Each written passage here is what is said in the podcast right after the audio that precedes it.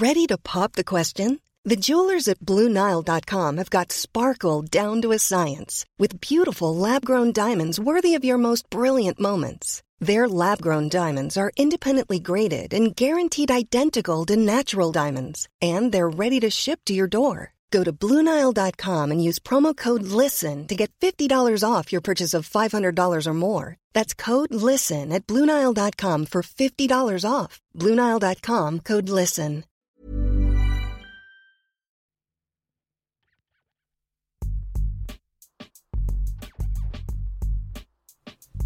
Graines d'orienté, épisode 7. Je suis Juliette et je suis ravie de vous proposer une nouvelle exploration des ressorts de l'orientation et de la réorientation épanouie. Mon invité du jour est Anaïs Raoult, la cofondatrice de Wake Up, une école de développement personnel située à Paris. Il y a environ un an, je passais le test boussole concocté par Sébastien, autre cofondateur de l'école, qui mettait en lumière mon talent d'or. À l'époque, j'étais en pleine prise de conscience sur la nécessité de bifurquer professionnellement. Et les résultats du test ont agi comme un révélateur supplémentaire. Je m'y reconnaissais pleinement et pour autant, cela n'avait strictement rien à voir avec mon quotidien professionnel. La philosophie de Wake Up me parlait complètement, c'est-à-dire celle d'une école inversée. Pas une école classique donc, mais une école où l'on apprend à se connaître et à trouver sa propre voie. Dans le podcast, Anaïs revient sur sa propre orientation et sur son cheminement jusqu'à la fondation de l'école. J'espère que la douce voix d'Anaïs vous envoûtera autant que moi et je vous souhaite une excellente écoute. Si cet épisode vous a plu, n'hésitez pas à lui laisser un avis 5 étoiles sur iTunes ou sur SoundCloud.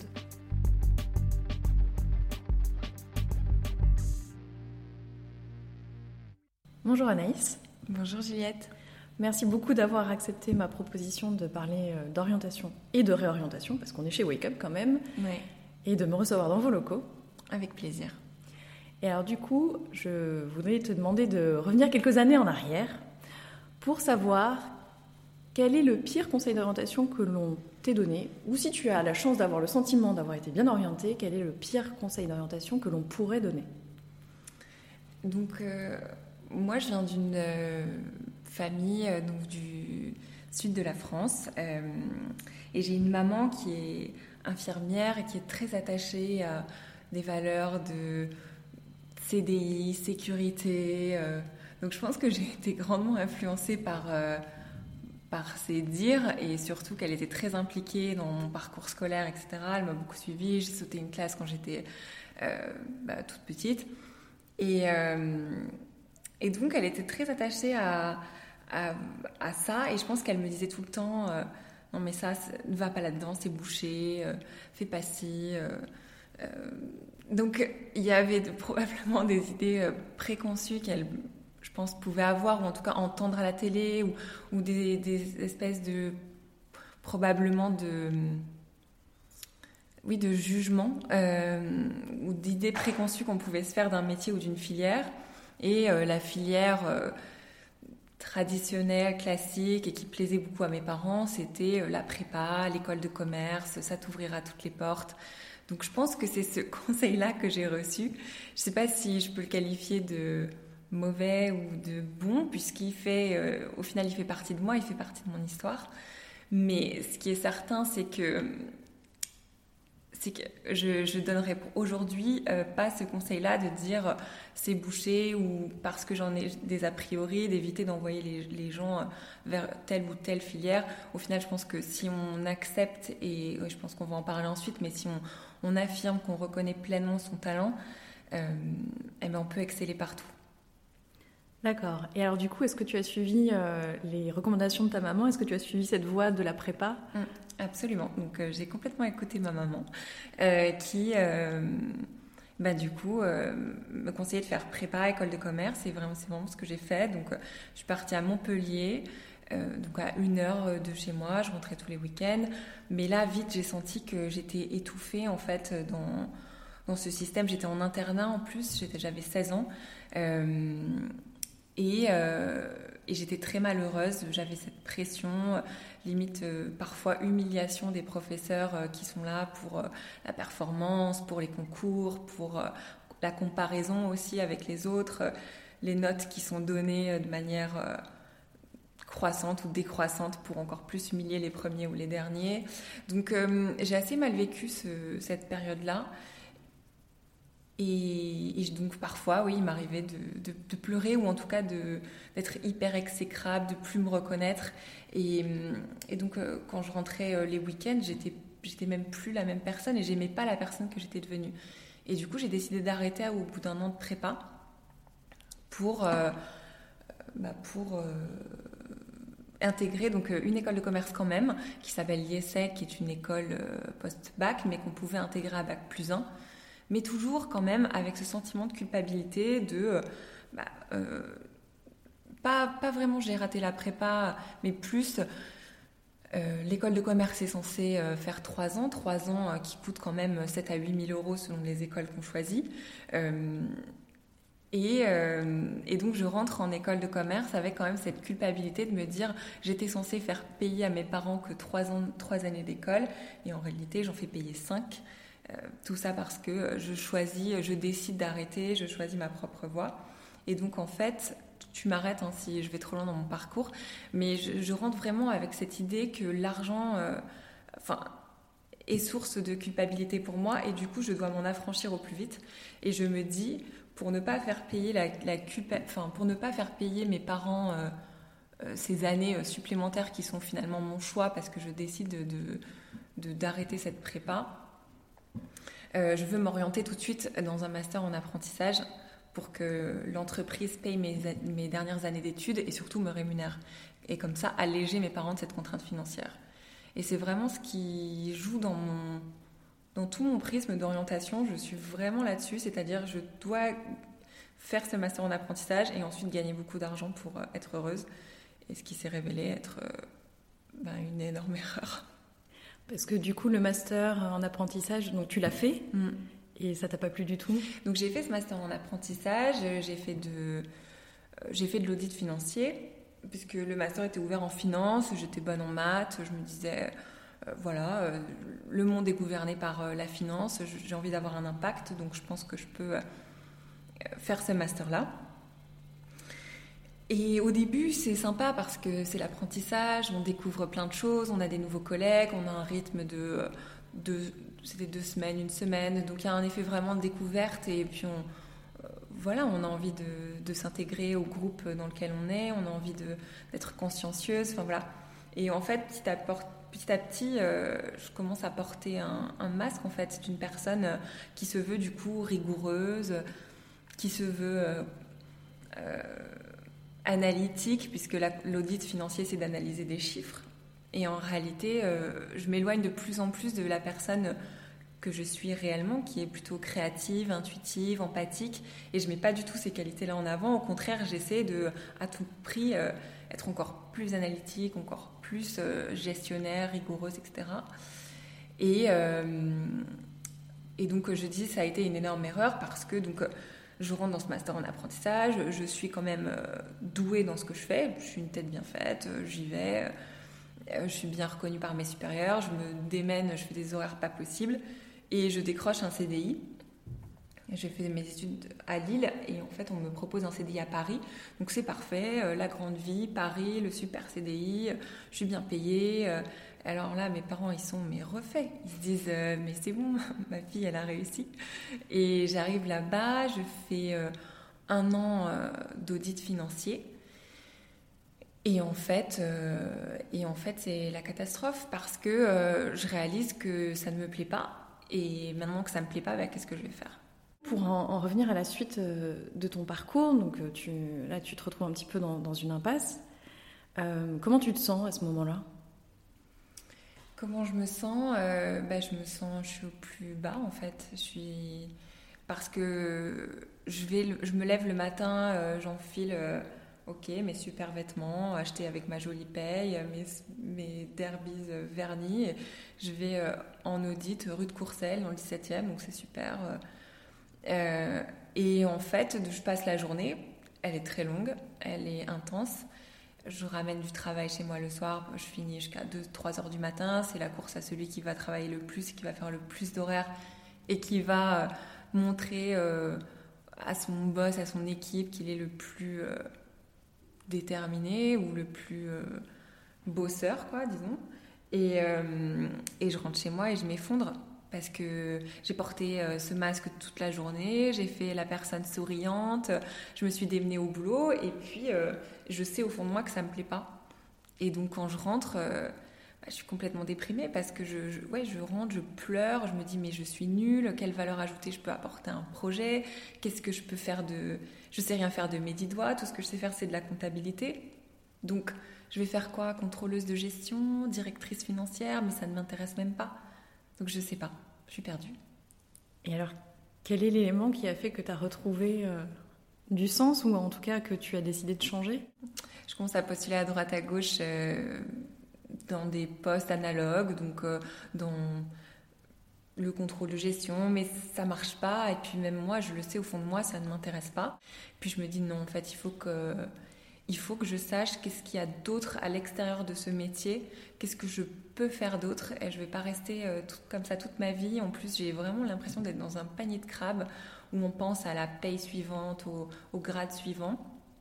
Et je me dis, il faut que je, il faut que je sache. Donc, euh, je mets un peu ma, ma casquette d'exploratrice et je pars à la rencontre d'une centaine de personnes du milieu de la finance et d'entrepreneurs qui œuvrent dans ce monde-là. Et comme ça, j'y vais vraiment à tâtons. Euh, et je demande, donc les gens sont très sympas quand on demande, est-ce que je peux, voilà, je m'intéresse à ce métier d'analyste financier, est-ce que je peux venir passer euh, une heure avec vous? Et donc je me retrouve comme ça dans des réunions, dans des, je pose des demi-journées pour faire ça, pour faire mon exploration. Et, hum, et j'élimine en fait euh, au fur et à mesure sur ma liste, non en fait ça, ça me plaît pas, ça, ça me plaît pas non plus. Donc je fais ce travail-là. En parallèle, je m'engage bénévolement dans un réseau de business angels, donc des femmes qui ont de l'argent et qui investissent dans des projets. Et là, je, me dis, elles m'inspirent énormément en fait. Je les rencontre, donc je fais des pieds et des mains pour euh, être bénévole dans cet assaut en me disant, bah, c'est aussi la chaîne de financement d'une entreprise. Donc euh, c'est aussi euh, cet argent qui permet à des startups de démarrer et de et de se lancer. Donc je veux comprendre comment ça marche, comment, quels sont les rouages derrière tout ça. Donc vraiment ma curiosité qui prend le dessus. Et je me plais euh, dans tout ça. Je fais une année de bénévolat avec elle. Il faut absolument que l'innovation fasse partie de mon quotidien. Et donc en juin 2015, je démissionne contre, euh, contre l'avis de mes parents, contre l'avis de tout mon entourage. Et donc euh, j'ai, je n'ai plus que trois mois pour trouver un travail dans lequel j'ai du sens, dans lequel j'ai de l'impact. Je veux quand même conserver ce milieu de la finance. Ça m'intéresse toujours, mais je ne sais juste pas quoi. J'ai trois mois pour trouver un boulot dans lequel je vais m'épanouir, dans lequel euh, je vais avoir du sens et surtout, à la fin de ces trois mois, je pourrai plus payer mon loyer. Je vais probablement devoir retourner chez mes parents. Enfin, je peux imaginer des scénarios catastrophes euh, comme ça longtemps dans ma tête. Et je me dis non, ça peut pas se passer comme ça. Il faut que je trouve. Et je me fais d'ailleurs aussi accompagner. On en parlait tout à l'heure en off avant le podcast, mais moi, je vais voir une coach euh, et donc qui me fait prendre conscience de beaucoup de mes forces, de beaucoup de mes talents, et je commence en fait ce cheminement euh, intérieur. Et euh, je trouve, je trouve un, métier. Je suis nommée euh, déléguée générale d'une association d'entrepreneurs dans la finance qui innove pour faire bouger les lignes. Et donc mon rôle, c'est à 23 ans d'être DG de cet assaut. De la, je démarre juste avec un communiqué de presse validé par Axel Lemaire et Michel Sapin à l'époque. Et mon rôle, c'est de défendre leurs intérêts à Bercy, à la Commission européenne, au Parlement européen. Et là, c'est juste l'extase.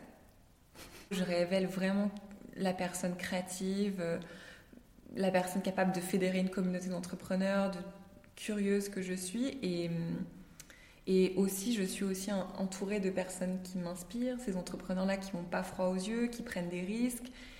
Et je me dis, ouais, en fait, euh, c'est possible. Enfin, il y a beaucoup, beaucoup de portes qui s'ouvrent à moi à ce moment-là. Donc du coup, là, tu as 23 ans quand mm. tu commences. Euh, tu vas y rester deux ans, c'est ça? Oui, j'y reste deux ans. Et alors du coup, là, on est dans les locaux de Wake Up. Comment est, a germé l'idée euh, Wake Up, euh, qui est cette belle école donc consacrée à la fois donc, au développement personnel et puis aussi à trouver sa voie professionnelle? Mm. Sur mon chemin, en fait, je croise des personnes qui sont dans l'industrie de la finance traditionnelle et qui me demandent mais comment est-ce que tu as fait pour faire ce saut-là, déjà si jeune, et surtout comment est-ce que tu as fait pour passer d'une industrie traditionnelle qui est l'audit financier à quelque chose d'hyper innovant? On est vraiment au début de la fintech et je me dis, ben, en fait, je peux les aider à faire ce que j'ai réussi à faire. Et c'est comme ça que l'idée de Wake Up euh, germe en me disant, on va aider d'autres personnes à changer de vie, à changer de voie. Et être coincé dans un job qui ne nous plaît pas, ce n'est pas une fatalité. Je commence à parler de l'idée euh, ben, des personnes autour de moi. Et donc, euh, avec Lars, le directeur artistique avec qui je travaille dans l'association, qui est un autodidacte, un entrepreneur, qui a construit son parcours euh, de vie en apprenant tout seul. Donc, il est hyper emballé par l'idée. Et Sébastien, qui est mon autre associé, qui, lui, a travaillé avec un chercheur indépendant en neurosciences, se forme à toute la psychologie, lit tous les ouvrages de Jung donc euh, Carl Gustav Jung, ce médecin psychiatre qui est le disciple de Freud. On réalise vite que bah, qui dit changement de carrière, qui dit changement de vie, dit compréhension, connaissance de soi.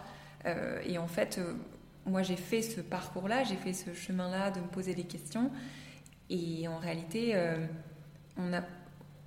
tout le monde ne fait pas ce travail-là introspectif. En général, on saute un peu d'un job à l'autre, comme on saute d'un copain ou d'une copine à l'autre, et on sans trop se poser de questions. Euh, mais finalement, je réalise que oui, il y a très peu de gens qui font cette démarche introspective de mieux se connaître, de comprendre qu'est-ce que j'ai vraiment envie de faire, qu'est-ce que qu'est-ce que je peux vraiment faire et comment exploiter mon talent. Et je me dis, en fait, on va infuser du développement personnel dans ces formations euh, pour aider les personnes à changer de carrière. Et c'est comme ça que naît l'idée de Wake Up. Et on est là où on en est aujourd'hui. D'accord. Ça fait combien de temps que l'aventure a commencé? Donc, on a créé l'école il y a deux ans. Ok. On a démarré euh, par un programme donc voilà, pour aider les personnes qui étaient issues du milieu de la finance traditionnelle à faire un saut dans une industrie beaucoup plus innovante et participer à la création de la finance de demain, donc plus juste, plus transparente, plus durable. Et ensuite, on a ouvert petit à petit, donc, euh, euh, ça c'est un peu la genèse historique de l'école. Nous, on a ouvert petit à petit d'autres programmes généralistes. On a conçu notre propre test de personnalité qui s'appelle Boussole. On a conçu voilà, notre programme Ikigai qu'on a lancé en juin dernier, qui est euh, bah, trouver cette Ikigai, donc ce qui nous fait vraiment vibrer, ce qui nous fait lever le matin, et un cours audio euh, euh, bah, voilà, que tu connais, et pour toutes les personnes qui ne peuvent pas vivre l'expérience à Paris et qui ne peuvent pas aujourd'hui être voilà, faire partie de notre communauté de d'élèves ici physiquement à Paris. Et d'ailleurs, on, on, considère même qu'on a un peu l'école inversée. Donc l'école traditionnelle, c'est je passe 15-20 euh, ans sur les bancs de l'école et ensuite je me demande qu'est-ce que je vais faire, euh, quelles sont mes valeurs, qui suis-je? Et, et, ensuite, on s'oriente dans un, dans un, métier. Et en fait, on fait l'inverse. Donc, on part déjà de soi, sa personnalité, sa psychologie, mieux se connaître. Et une fois qu'on a identifié ça, et qu'on, et en tout cas, on en a pris conscience, on a commencé ce cheminement de soi et qu'on on a affirmé ses talents, on peut ensuite euh, eh ben, s'orienter vers euh, euh, des industries et en l'occurrence mettre ses talents au service de la planète et de l'humanité, à savoir nous on forme derrière aux industries donc euh, de la finance de demain, l'agriculture de demain, l'énergie de demain.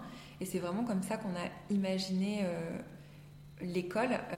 On est autre chose que bah, pour, pour l'école traditionnelle, c'est une note, mais dans l'entreprise, c'est le CV. Et, et, voilà, et on repart vraiment de la base, de la personnalité de chacun et de ce qui fait qu'on est unique. Quel est le profil de personnes qui euh, passent la porte de Wake Up?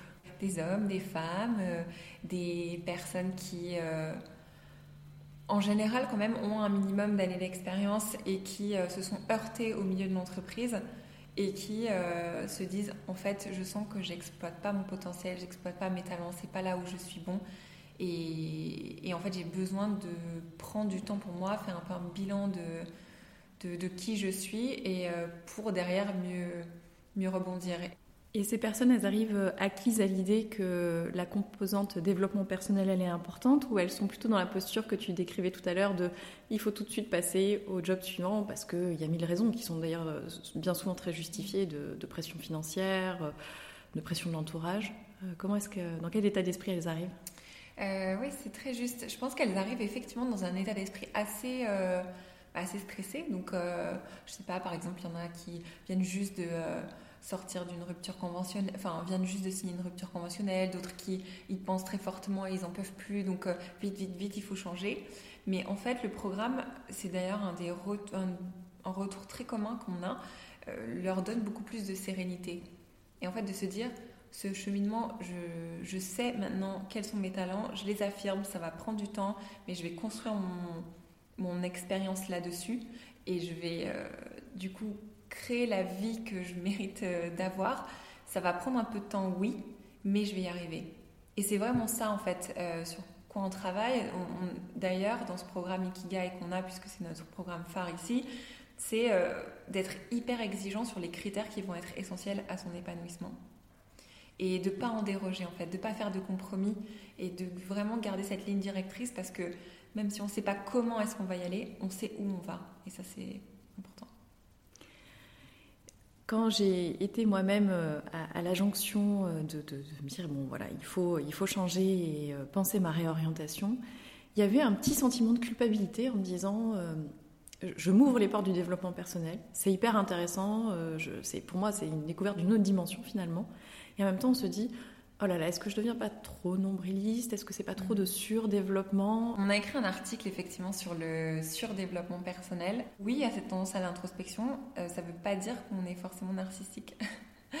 Euh, je pense qu'on a, on est, on est dans une dans une société qui est assez matérialiste. Donc, euh, en fait, on va chercher, voilà, le prochain truc. Donc, euh, bah voilà, on se marie, on, enfin, on a un appart, euh, après on a, euh, je sais pas, la voiture, le job. Enfin voilà, il, faut des preuves à l'extérieur que on est sur la voie de la réussite, etc. Et souvent, c'est pas très bien compris par l'entourage qui peut se dire mais attends, mais là tu es au chômage en fait concrètement. donc il n'y a pas quelles sont des opportunités, quelle est la suite, quelle est la suite. Il y a ce discours de Maria Shriver qui qu'elle donne euh, à des jeunes qui sortent de l'université, donc c'est euh, leur graduation ceremony. Et, euh, et, elle leur dit ça, appuyez sur le bouton pause. Parce que quand, voilà, quand vous êtes marié, on vous dit Ok, c'est super, et quand est-ce que tu achètes ton appartement? Et ok, tu as un enfant, quand est-ce que tu as le deuxième? Quand tu as le deuxième, on te dit Quand est-ce que tu as le troisième? Quand tu as le troisième, on te dit Et alors, quelles sont la suite? Et, et en réalité, on est toujours dans cette course frénétique. Donc, donc, euh, appuyer sur pause, je pense que ça, pour le coup, c'est un bon conseil. De, d'être, d'être plus euh, à l'écoute de soi, à l'écoute de ses ressentis, et de s'entourer du coup de personnes bienveillantes quand on est dans cette démarche euh, de réorientation. Et quand on se pose ces questions-là, bah oui, parfois on a, on a besoin d'un moment pour soi, pour, bah pour faire un peu un bilan sur quels sont mes talents, quelles sont mes forces, se réapproprier peut-être une confiance en soi qu'on a un peu perdue.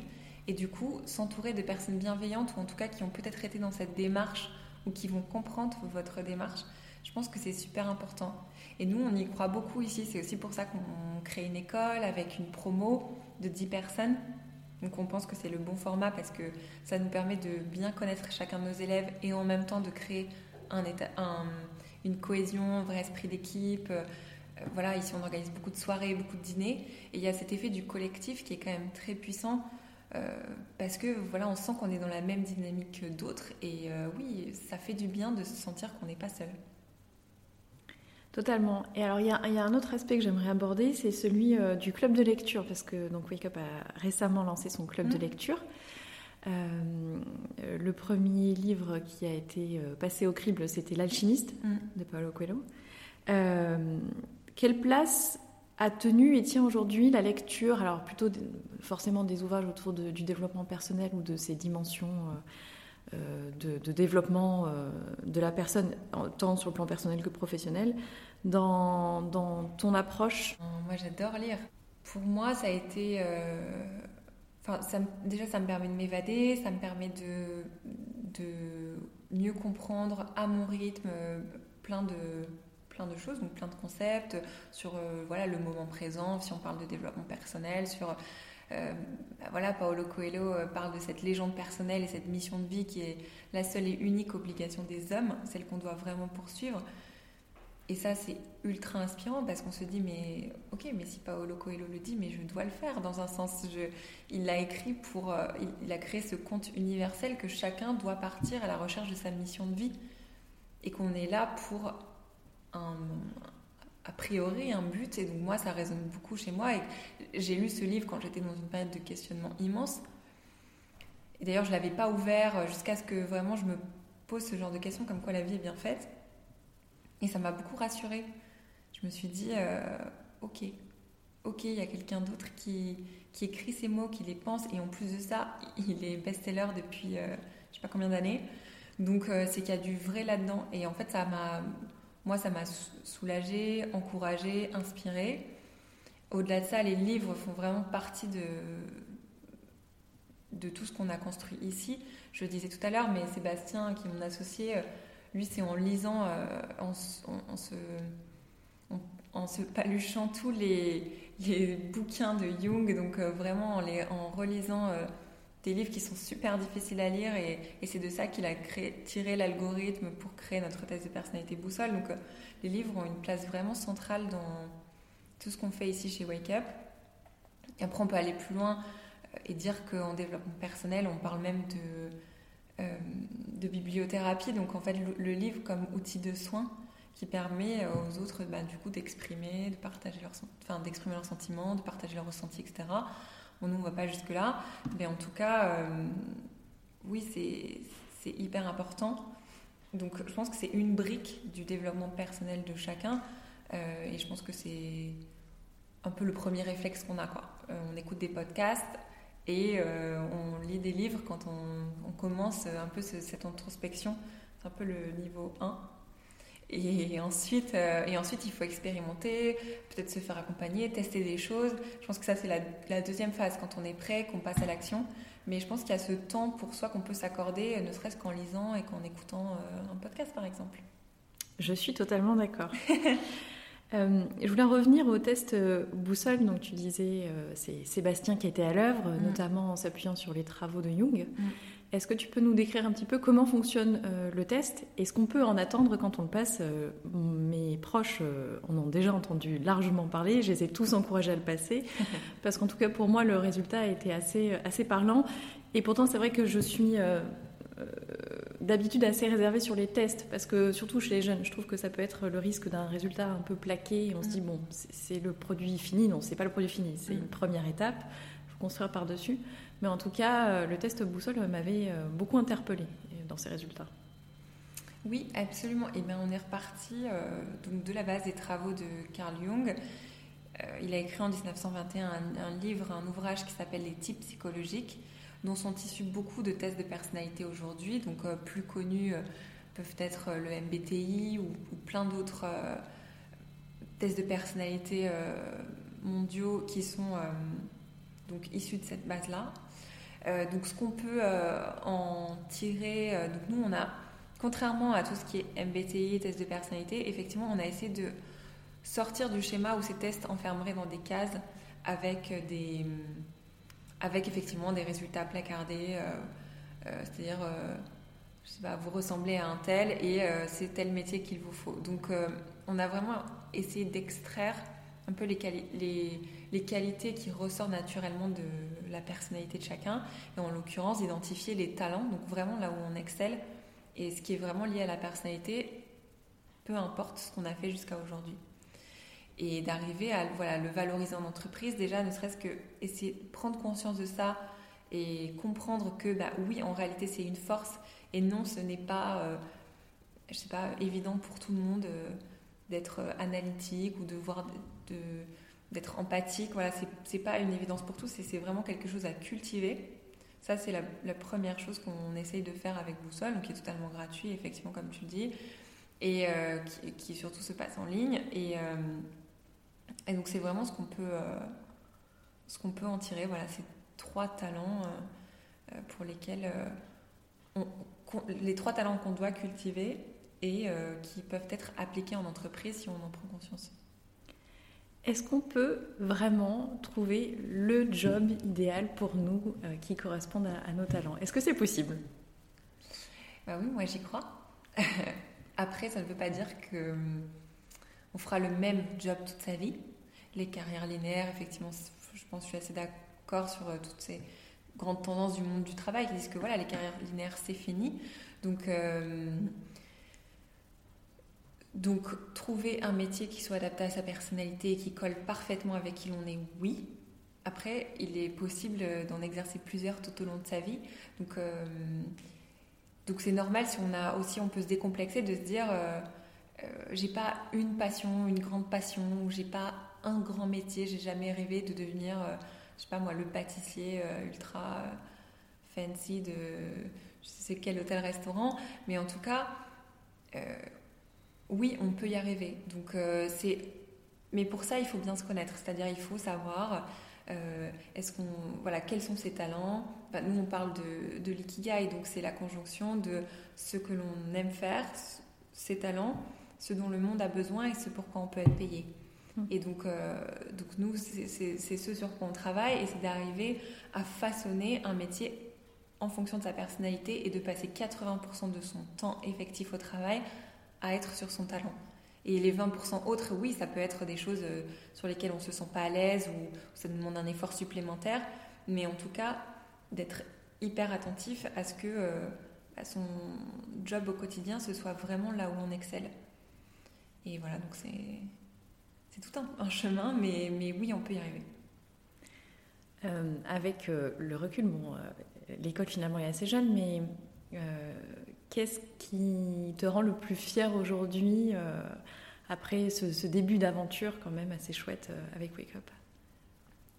Eh bien, écoute, euh, c'est en, regardant Le Seigneur des Anneaux il n'y a pas très longtemps que je me suis dit, en fait, qu'est-ce qui est vraiment important? Parce que en tant qu'entrepreneur, on peut être vraiment pris aussi dans un dans un cercle où on, on crée en permanence, donc on, a toujours des projets en tête. Euh, je, voilà, je te, l'ai dit tout à l'heure, je suis plutôt créative, donc euh, je, suis toujours en train de penser à demain, demain.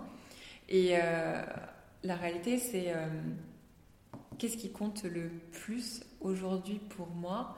C'est vraiment d'avoir aidé ces personnes-là, enfin les personnes qu'on a accompagnées, donc on a accompagné plus de 200 personnes aujourd'hui, à changer de vie et surtout à transformer, ou en tout cas vraiment à transformer les consciences. C'est-à-dire euh, prendre, enfin, avoir réussi à aider ces personnes à prendre conscience de leurs talents, les affirmer et petit à petit les mettre sur bah voilà, le, ce chemin de l'ikigai qu'on appelle. Et hum, d'ailleurs, on n'a jamais défini, euh, enfin, je l'ai défini tout à l'heure, si ce que c'était l'ikigai, mais, mais l'idée, c'est, voilà, je suis vraiment fière de ça, d'avoir réussi à, aider euh, à mon échelle euh, près de 200 personnes aujourd'hui dans l'école. Et ça, c'est vraiment quelque chose qui me fait lever tous les matins. On peut comprendre que ce soit une source de grande, grande fierté. J'aimerais conclure euh, avec une question qui, pour moi, du coup, va retentir encore plus avec ce que fait Wake Up. quand on est jeune et qu'on parle d'orientation, qu'on nous parle d'orientation, qu'on commence à penser à son orientation, le talent, c'est vraiment la dernière chose à laquelle on pense, euh, parce que généralement, c'est un peu en mode pompier. À la dernière minute, il faut trouver une orientation. Oh là là, mais pourquoi je suis fait? Pourquoi je suis bon? Quel serait ton conseil à des jeunes qui euh, sont euh, justement sur cette voie de l'orientation?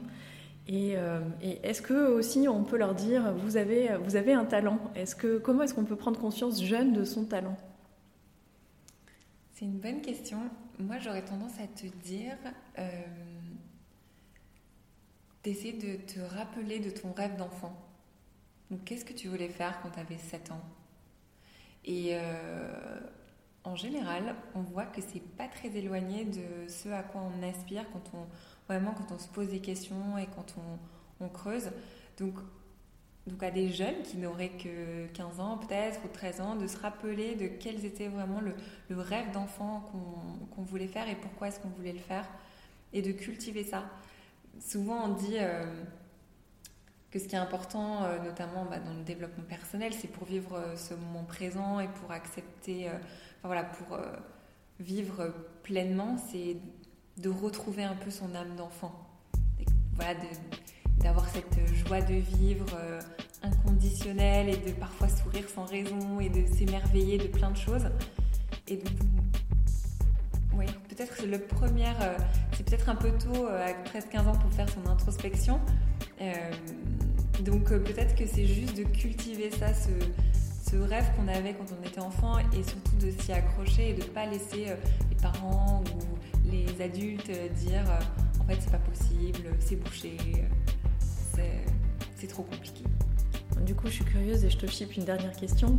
Quel était ton rêve à 7 ans euh, quand tu euh, penses au métier? C'est bon, parce qu'on me l'a posé du coup récemment, donc j'y ai réfléchi. Euh, et bah écoute, moi je voulais être Claire Chazal. Donc voilà, je, je, voulais être Claire Chazal, donc je voulais présenter les infos du monde, je voulais voilà, comprendre tout ce qui se passait, etc. Et tu vois, j'ai monté une émission s'appelle le Wake Up Book Club, donc euh, finalement j'en suis pas si loin. tu as un petit peu réalisé ton rêve de petite fille, c'est très chouette. En tout cas, un grand merci pour euh, m'avoir partagé euh, toutes ces expériences qui sont très riches et, et, pour oui, ce partage, ce partage d'expériences. Merci. Merci Anaïs.